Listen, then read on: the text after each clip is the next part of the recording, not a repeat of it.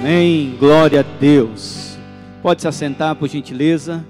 Graça e paz a todos os irmãos que estão aqui presentes, aqueles que estão nos assistindo pelo nosso canal no YouTube. Que a boa mão do Senhor esteja sobre nós. Abra sua Bíblia, por gentileza, na carta de Paulo aos Colossenses. Nós temos nos proposto a fazer uma série de mensagens no capítulo 3 de Colossenses. E o tema é a prática da nova vida em Cristo. Mas para chegarmos no capítulo 3, nós estamos fazendo um panorama do livro de Colossenses, da carta de Paulo aos Colossenses.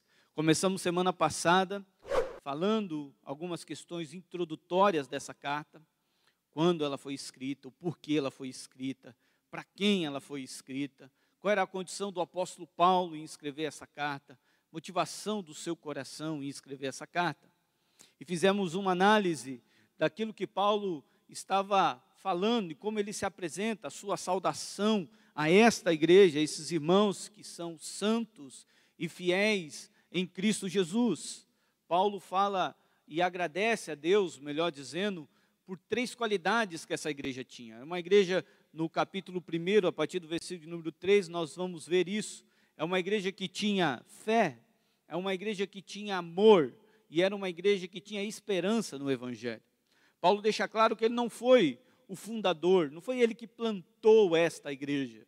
Quem plantou essa igreja foi o seu conservo, podemos dizer assim, seu amigo, um homem extremamente útil na obra do Senhor, Epáfras. E Paulo deixa claro isso no capítulo 1, versículo de número 7. Paulo continua, ah, após ele agradecer, após ele dar ah, graças ao Senhor pelas qualidades dessa igreja, Paulo ora pelos colossenses. E ele ora pedindo três coisas. Do capítulo 1, a partir do versículo 9, nós podemos ver isso. Paulo ora ao Senhor pedindo para que os colossenses tenham pleno conhecimento, tenham sabedoria e tenham entendimento espiritual, discernimento espiritual. E Paulo diz que tudo isso, essa oração dele, esse pedido que ele faz ao Senhor, é para que aqueles santos e fiéis em Cristo Jesus que estavam em Colossos possam alcançar a maturidade cristã, eles possam se desenvolver na fé, sendo fortalecidos pelo poder do Espírito Santo. Ainda no capítulo 1, no versículo de número 13, Paulo ele fala da obra, da suficiência de Cristo, da pessoa de Jesus. A obra que Cristo fez naquela cruz é maravilhosa. Cristo ele nos transportou, ele nos libertou das garras de Satanás. Ele nos tirou das trevas, Ele nos trouxe para a Sua maravilhosa luz, e Ele nos perdoou dos nossos pecados e nos deu uma nova vida em Cristo. E ainda Paulo continua dizendo que a, a, a coroa da criação, dizendo, melhor dizendo, que toda a criação ela foi feita por intermédio de Cristo. Ele é antes de todas as coisas e nele tudo subsiste. Então, Paulo vai trabalhar essa questão da soberania, da suficiência de Cristo Jesus. E nós paramos exatamente no capítulo 1, versículo de número 24, que é o que eu quero ler com os irmãos nessa manhã. Diz assim: 1, 24. Agora me regozijo nos meus sofrimentos por vós, e preencho o que resta das aflições de Cristo, na minha carne, a favor do seu corpo, que é a igreja da qual me tornei ministro, de acordo com a dispensação da parte de Deus, que me foi confiada a vosso favor, para dar pleno cumprimento à palavra de Deus. Até aí. Senhor Deus e Pai Todo-Poderoso, nos ilumine, ó Deus, nessa manhã, com a tua graça, com o teu poder, para que possamos, ó Deus, pregar o Evangelho do Senhor. E essa palavra, ó Deus, possa encontrar guarida em nosso coração, lugar em nosso coração. Produzir sementes, ó Deus, para que possamos dar bons, bons frutos, para que possamos sair daqui e exalar o bom perfume de Cristo a este mundo, que tanto necessita e precisa. Em nome de Jesus. Amém. Queridos irmãos, após o apóstolo Paulo ter agradecido a Deus, ter orado pelos colossenses, ter falado da excelência da pessoa e da obra de Cristo, Paulo agora vai falar da missão. Paulo agora vai falar do ministério que Deus deu a ele. Paulo agora vai dizer a nós que no cristianismo as barreiras raciais, as barreiras sociais, de etnias, elas são quebradas. Havia uma barreira clara entre judaísmo e entre os gentios. E essa barreira é quebrada pelo evangelho. Porque em Cristo Jesus já não há mais judeus e já não há mais gentios. Todos somos um só corpo. Todos somos um só em Cristo Jesus. Jesus não morreu só para os judeus. Jesus não morreu só para os gentios. Mas Jesus morreu para todos. E Paulo vai nos ensinar que o grande mistério que ele recebeu é a pregação do evangelho aos gentios. É a mensagem que ele leva àqueles que não eram de origem judaica. E eles tiveram um encontro com Jesus, e essa palavra da verdade mudou a vida deles. Então, Paulo vai dizer que, diante desse mistério, dessa missão que ele tem de pregar o evangelho aos gentios, ele sofreu por causa disso. Mas observe que o verso 24 ele vai dizer: Agora me regozijo nos meus sofrimentos. O sofrimento do apóstolo Paulo não é sofrimento por sofrimento, mas ele está dizendo de maneira clara a nós que o seu sofrimento é por Cristo, é pela obra de Cristo. O sofrimento que Paulo tinha e que pesava sobre ele era a preocupação com as igrejas, era em anunciar o Evangelho. E Paulo deixa quatro coisas importantes para nós aqui nesse texto. A primeira é a alegria no sofrimento. Paulo se alegrava diante das perseguições que ele sofria, porque essas perseguições eram por nome de Cristo, ou pelo nome de Cristo. Ele estava sendo açoitado, preso, porque ele amava o Senhor Jesus e estava pregando o Evangelho. E isso vai de encontro com aquilo que o reverendo Marco Sérgio tem pregado nessa, nessa série de sermão que ele tem feito na carta de Pedro, onde fala que o sofrimento não é para o cristão, não deve ser olhado simplesmente o sofrer por sofrer, mas quando sofremos por amor de Cristo, isso é alegria no nosso coração. O sofrimento deve produzir três coisas em nós. Primeira coisa que o sofrimento deve promover, é, é, é, trazer para nós, é promover a glória de Deus na nossa vida. Observe que a vida do apóstolo Paulo, todo sofrimento promovia a glória de Deus. O nome do Senhor era exaltado por meio do sofrimento do apóstolo. E hoje, nos nossos dias, quando sofremos, nós estamos promovendo a glória de Deus? Ou simplesmente murmuramos, reclamamos, abandonamos a fé? E saímos por aí dizendo, ou até mesmo atestando essa pregação de que o crente não sofre. A vida do apóstolo Paulo, a mensagem do apóstolo Paulo na sua própria vida, na prática do seu viver, já é contra essa teologia. O sofrimento tem que promover a glória de Deus na nossa vida, a soberania de Deus na nossa vida. Louvado seja o Senhor. Óbvio que Paulo não queria sofrer mas ele entendia que tudo aquilo que ele passava de sofrimento era para que a glória de Deus se manifestasse na sua vida. O sofrimento deve produzir em nós, ou exibir, melhor dizendo, na nossa vida, o poder de Deus e a fidelidade de Deus. Isso acontecia na vida do apóstolo Paulo. Todo o sofrimento que ele passava, todas as lutas que ele enfrentava por amor a Cristo, ele provava do poder e da fidelidade de Deus. Em nenhum momento o apóstolo Paulo fala que ficou só durante o seu sofrimento. Em nenhum momento o apóstolo Paulo reclama de que Deus não o capacitou para sofrer. Todo o sofrimento, Paulo entende que é uma maneira de Deus produzir a glória dele e de Deus manifestar o poder e a fidelidade. Porque em todo o sofrimento que o apóstolo Paulo passou, o próprio Senhor Jesus estava com ele animando e dando força. Não foi isso que Jesus disse? Eis que estarei convosco todos os dias, até a consumação dos séculos. Então o sofrimento tem que produzir isso em nós. Os nossos sofrimentos nos, têm que nos afastar do pecado e nos levar a orar mais. O sofrimento tem que produzir isso na nossa vida. Via de regra, o que eu vejo é que o sofrimento afasta as pessoas de Deus. Isso é palha significa que em algum momento você aderiu ao cristianismo, mas não se converteu verdadeiramente. Porque o crente verdadeiro, quando sofre, ele se aproxima mais de Deus, ele se apega mais ao Senhor, a sua vida de oração se torna mais intensa ainda. Agora, esse negócio de que não, eu estou sofrendo, eu me converti, agora está faltando tudo e eu vou abandonar esse evangelho, significa que a pessoa nunca se converteu, é fogo de palha. Queimou ali, acabou e pronto. Sofrimento tem que levar-nos aos pés da cruz, a dependência de Jesus, a cremos mais no Senhor. Sofrimento produzia isso na vida do apóstolo Paulo. Paulo entende que a sua missão é também é, um mistério, um ministério de serviço.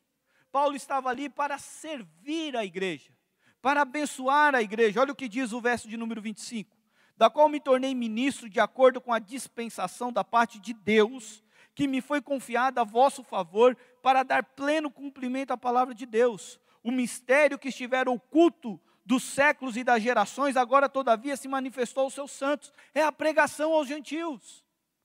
Ele está servindo, é o serviço dele. E ele ainda continua, lá no versículo de número 28, ao qual nos anunciamos, advertindo a todo homem e ensinando a todo homem em toda sabedoria, a fim de que apresentemos todo homem perfeito em Cristo.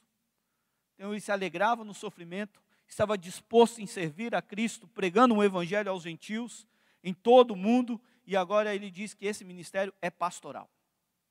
É pastoral porque, primeiro, ele diz aí, anunciamos. A palavra anunciar aí é levar as boas novas. Ele pregava, era o evangelismo, ele anunciava Cristo, ele anunciava a morte e a ressurreição de Jesus àquelas pessoas que não conheciam. E ele continua dizendo que ele advertinda, advertia todo homem, advertindo a todo homem. A palavra advertindo que aparece aí é instruir. Paulo não apenas pregava o evangelho como um evangelista, mas ele instruía as pessoas a respeito da verdade do Evangelho, da pessoa de Jesus. Ele combatia falsos, os falsos ensinos, as heresias, instruindo o povo à verdade. E o outro termo que aparece aí nesse versículo de número 28 é que ele ensinava. Ensinava todo o homem. Aqui é o pastoreio, é o discipulado. E tinha um propósito. Qual que era o propósito do apóstolo Paulo anunciar, advertir e ensinar. Fica claro no texto, para apresentar a todo homem perfeito em Cristo. E aqui Paulo está falando da maturidade cristã, porque a palavra que aparece perfeito aqui é teleus. Para que o crente pudesse amadurecer cada vez mais, para não titubear diante das heresias, diante das da falsa mensagem, do falso evangelho. Então era um ministério pastoral. E era um trabalho. Era trabalhoso demais. Paulo diz isso no versículo 29. Para isso é que eu também me afadigo, esforçando-me. E o termo grego que aparece aí para esforçando-me é lutando. Paulo lutava dia e noite. Era um trabalho árduo em oração, em pregação, em instrução do Evangelho para que aqueles irmãos fiéis em Cristo Jesus não andassem por caminhos tortuosos, mas tivessem a sua fé firme em Cristo Jesus. Então, Paulo tinha esse interesse pela igreja de Colossos, em pregar o verdadeiro evangelho a eles, em ensiná-los verdadeiramente. Agora, olhe o capítulo de número 2, o verso de número 1. Gostaria, pois, que soubesseis com grande luta venho mantendo por vós, pelos laudicenses e por quantos não me viram face a face. Então, de fato, não foi o apóstolo Paulo que plantou essa igreja, porque esses irmãos que estão em Colossos e em Laodiceia não o viram face a face. Mas aqui tem algo extremamente importante para nós, que realmente traz vergonha para nós. É que o apóstolo Paulo não conhecia aqueles crentes, mas ele estava lutando em oração pela vida deles. O apóstolo Paulo não conhecia pessoalmente aqueles irmãos, mas estava se agonizando em oração por aqueles que ele nem conhecia pessoalmente. Mas ele sabia que era a igreja de Cristo. Ele sabia que eram irmãos santos e fiéis em Cristo Jesus. Quando digo que isso traz vergonha para nós, porque nós muitas vezes não oramos tanto nem por quem a gente conhece. Imagine por aqueles que a gente não conhece. Quem aqui essa semana orou dizendo, Senhor, tem misericórdia daqueles que estão morrendo por causa do teu evangelho, nesse mundo afora? Que estão sofrendo, que não podem falar da sua fé abertamente, porque senão perde a própria vida.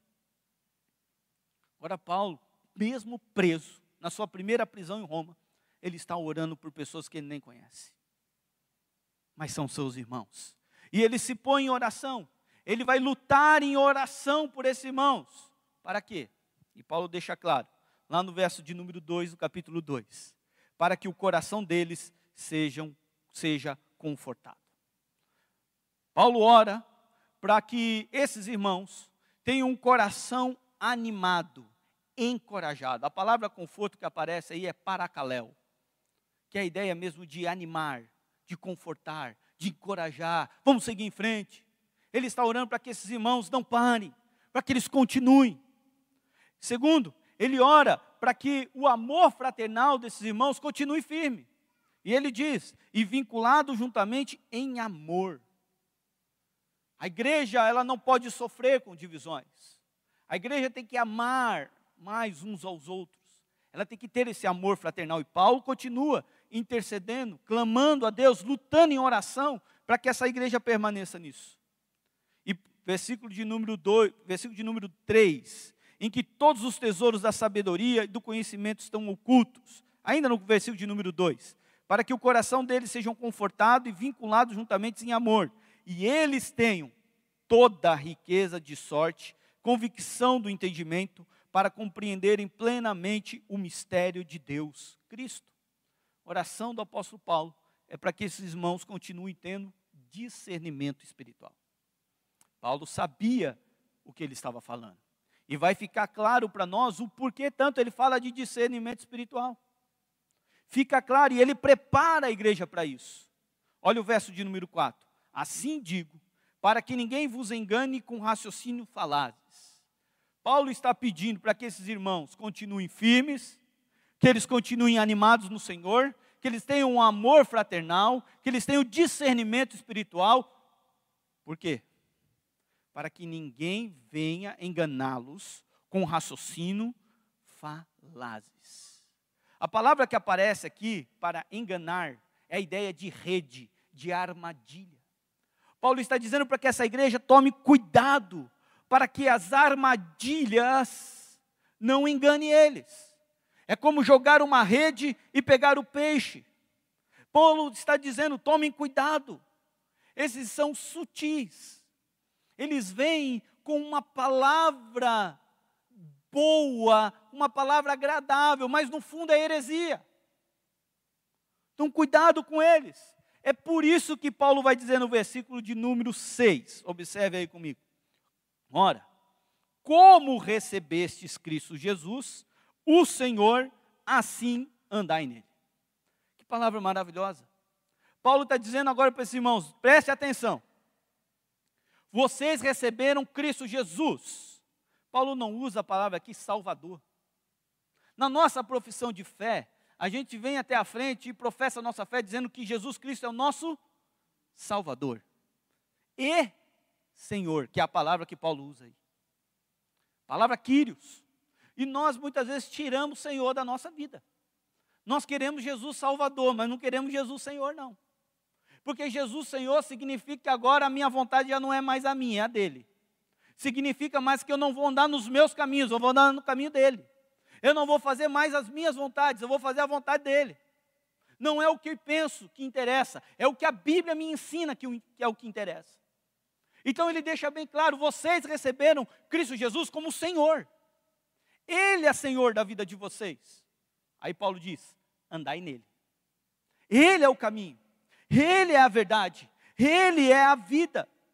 E a palavra que aparece aqui, andar, dá a ideia de sobre uma direção. Tem uma direção. Não existe várias direções. Jesus mostrou um caminho, que é Ele. Ele é o caminho. A direção é Jesus, é nele que nessa direção que nós devemos andar. É sob esta direção que devemos estar. É sobre os ensinos de Jesus que nós devemos estar. E Paulo vai além.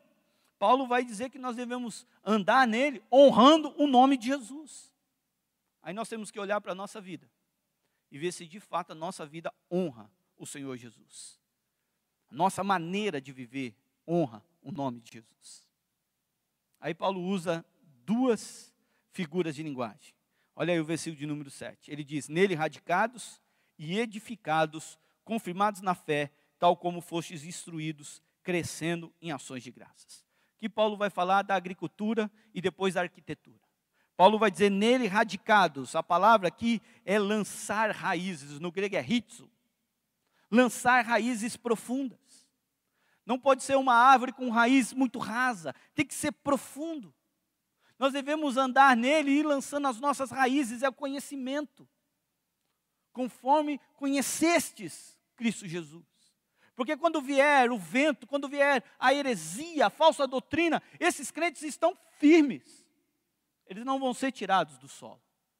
Porque as suas raízes estão profundas. E a outra expressão que ele usa, edificados. Edificados sobre o quê? Sobre a rocha. E quem é a rocha? É Jesus Cristo. É Cristo Jesus, o Senhor. Então nele nós devemos estar enraizados e edificados. E edificados. E aí Paulo continua, conforme, é, é, versículo de número 7. E confirmados na fé. Mais uma vez, Paulo usa a palavra confirmados na fé, que é firmar. Firmados, os pés estão firmes. E por que Paulo está dizendo que nós devemos ter Jesus como nosso Senhor? Devemos andar nele, sermos enraizados nele e edificados nele, e firmados na fé. Agora, Paulo deixa claro o porquê disso. Por causa dos raciocínios falazes.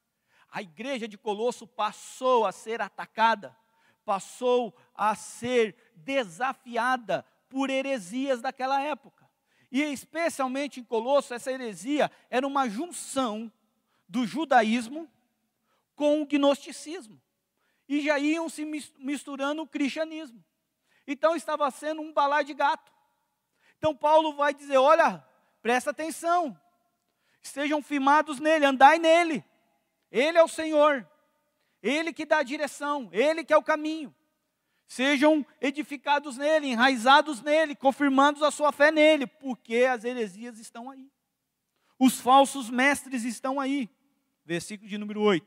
Cuidado, que ninguém vos venha a heredar com sua filosofia e vãs sutilezas, conforme a tradição dos homens, conforme os rudimentos do mundo e não segundo Cristo. Essa filosofia, essa mistura né, de heresia que estava tendo naquela igreja, de judaísmo e gnosticismo, eles eram de maneira sutil, criavam armadilhas de maneira sutil para enganar os salvos. Aqueles que estavam titubeando dentro da igreja, que não sabia direito quem era Cristo, e se Cristo era Senhor da sua vida, era levado. Então Paulo diz que nós devemos tomar cuidado com isso. Tomar cuidado que esses, essas heresias, eles chegavam a um cúmulo de dizer que tinham visões. E que as suas visões, elas completavam a palavra de Deus. Que a palavra do Evangelho, Jesus, a suficiência de Cristo, Jesus não completava a igreja. Ficava faltando mais um pouquinho. E que aí eles recebiam essas visões para completar isso. Talvez você diga, ah, pastor, isso é lá do século I. Mas isso acontece nos nossos dias hoje. Há pessoas que Cristo não é suficiente na sua vida. Há pessoas que não apenas ficam na palavra de Deus, elas saem procurando visões. Elas saem procurando homens que têm profecias, que vai falar do futuro dela. E ela sai correndo por aí, não, eu vou lá porque lá tem uma profeta, ou tem um profeta, ele tem visão. E 90% dessas visões falam do futuro. E 90% é coisa boa. E corre para lá. Mas não tem nada a ver com a palavra de Deus que aquele povo está falando. Mas é agradável aos meus ouvidos. Então Paulo diz: tome cuidado com isso. Tome cuidado com essas heresias.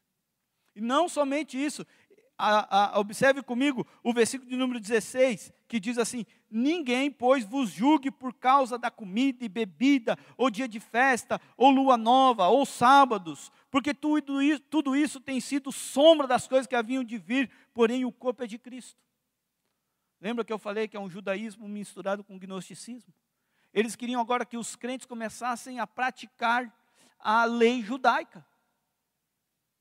É como nós estamos vendo nos nossos dias aí. Igrejas fazendo campanha do ano novo judaico. Santa ceia judaica. Pastores querendo se vestir como sacerdotes antigos. Vamos viver a lei. Paulo está indo contra isso. Paulo está dizendo, essas coisas externas não santifica ninguém. Não santifica ninguém. Agora continue o texto, versículo 18. E ninguém se faça árbitro contra vós outros, pretextando humilde, um, humildamente, humilde, pretextando humildade e culto dos anjos, baseando-se em visões, efatuando-se em motivo algum na sua mente carnal e não retendo a cabeça, da qual todo o corpo, suprido e bem vinculado por suas juntas e ligamentos, cresce o crescimento que procede de Deus. Agora Paulo está dizendo o seguinte: que havia lá alguns desses que eles diziam: Não, eu sou humilde. Eu sou humilde. Eu não adoro a Jesus, porque Jesus é o cara. Eu adoro só os anjos. Está abaixo de Jesus. Então vamos adorar os anjos. E aí ele tinha visões a respeito disso. Então é um sincretismo religioso muito grande que estava nascendo ali. E a gente tem que tomar cuidado com isso. Porque isso afeta a igreja nos dias de hoje. O único digno de adoração é Jesus Cristo. Quem quer conhecer o Pai tem que conhecer Jesus. Quem quer adorar o Pai tem que adorar o Filho. Tem que adorar o nosso Senhor Jesus Cristo. Se não bastasse tudo isso, olha o versículo de número 20. Se morrestes com Cristo, para que os rudimentos do mundo, para os rudimentos do mundo, porque como se viveis no mundo, vós sujeitais às ordenanças, não manuseieis isto, não proves aquilo, não toques aquilo outro, segundo os preceitos eh, e doutrinas dos homens? Pois que todas essas coisas com uso se destroem. Tais coisas, com efeito, tem aparência de sabedoria, como o culto de si mesmo, e de falsa humildade, e de rigor ascético, todavia, não tem valor algum contra a sensualidade. Então, qual era o outro problema? Vamos fazer o seguinte: para a gente vencer o pecado, a gente abandona. A gente vai morar em mosteiro, a gente não vai viver mais. Tudo que dá prazer para nós é pecado. Comer uma comida boa é prazerosa, então isso é pecado. Então, tudo que é pecado a gente deixa de lado. Tudo que é prazeroso é pecado. Então, eu não vou cometer. Então, Paulo está falando do ascetismo, né? É o prazer das coisas boas. Eu tenho que me livrar disso. Aí Paulo vai bater nisso também, vai dizer: não, não, não é assim. Então, como lidar com isso? Aí, aí por isso que a igreja tem que andar nele, estar fortalecido nele, enraizado nele, edificado nele. Aí Paulo vai dizer o seguinte para nós. Ele vai mostrar e deixar bem claro a obra que Cristo fez em nós novamente.